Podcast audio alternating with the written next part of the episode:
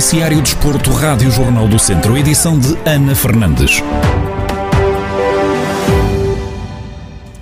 Começamos na primeira divisão distrital. O jogo que vai opor o Moimenta do Dão e o Vila Chá de Sá está marcado para hoje, depois do adiamento devido a dois testes positivos à Covid-19 em atletas da equipa do Moimenta. Esta partida marca o fim da época para as duas equipas, sendo que o Moimenta ainda pode sonhar com a promoção à divisão de honra, já que com uma vitória passa a somar 30 pontos, o que lhe permite acabar o campeonato em segundo lugar, ocupado atualmente pelo Canas do Senhorim com 29 pontos. Na antevisão ao duelo, Paulo Sanches, treinador do Movimento do Dão, garante que ambicionam a vitória frente ao Vila Chá de Sá. Acima de tudo, uma vitória. Uma vitória será histórica para o Movimento Dão Futebol Clube. Estamos com, com, muita ambição, estamos eh, também muito esperançosos de, de, alcançar esse objetivo. Naturalmente sabemos que vai ser um, um jogo difícil, apesar do Vila Chá matematicamente já não ter a possibilidade de disputar um lugar de subida mas independentemente disso é uma equipa muito bem organizada, muito bem estruturada, portanto aguarda-se um jogo muito difícil, mas uh, temos uma ambição muito grande de, de elevado vencido. O encontro de hoje vai contar com o apoio dos adeptos no recinto desportivo. Paulo Sanches sublinha que, mesmo com poucos, é sempre bom sentir o apoio do público que é extremamente importante. A vinda do, público aos estádios é, é sempre saudar. Infelizmente, este, este problema da pandemia retirou-nos isso, porque a presença dos adeptos no, no, nos estádios é sempre importante para motivar os jogadores e apoiar o clube. Vejo com bons olhos esse regresso. Infelizmente, não nas condições que desejamos, mas. Uh, em virtude do, do, do que está a acontecer, é, vale, vale, mais ter 50 ou 100 adeptos, ou 150 no caso, entre ambas as equipas, do que não ter qualquer, qualquer adepto a apoiar. O duelo entre o Movimento do e o Vila Chá de Sá está marcado para hoje, às 8h30 da noite, no campo Nossa Senhora das Neves, em Mangualde, e vai contar com a presença de adeptos no recinto desportivo. O Sinfãs anunciou que a equipa técnica comandada por Miguel Abrantes não vai continuar a exercer funções no clube.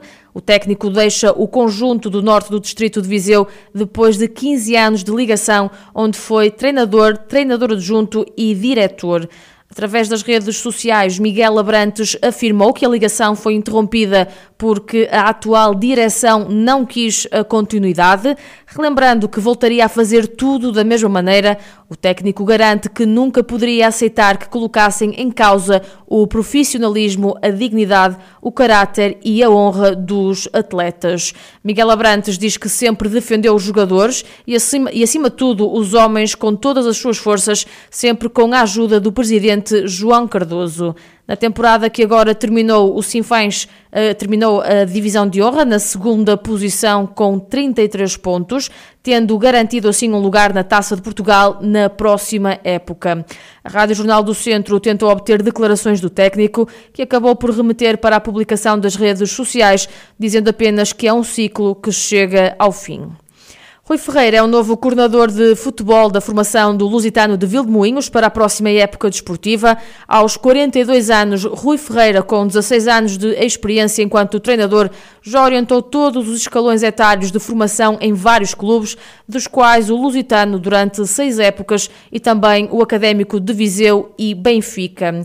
Em entrevista à Rádio Jornal do Centro, o novo coordenador dos Trambelos refere que é um grande desafio e que pretende consolidar e melhorar o trabalho já desenvolvido. É um desafio para mim, também sou, gosto muito de desafios e, por isso é que também aceitei este convite da parte de, de, da direção. É, é, com todo gosto e, e, com empenho que vou, que vou ajudar aqui o clube. E sem dúvida, aquilo que, que a formação anterior fez foi, foi um trabalho muito meritório e, e nós vamos consolidar e, melhorar os processos todos, sabendo que não, não é fácil. Rui Ferreira sublinha que os objetivos passam por fortalecer ainda mais a formação e fazer com que os jovens atletas cheguem à equipa principal.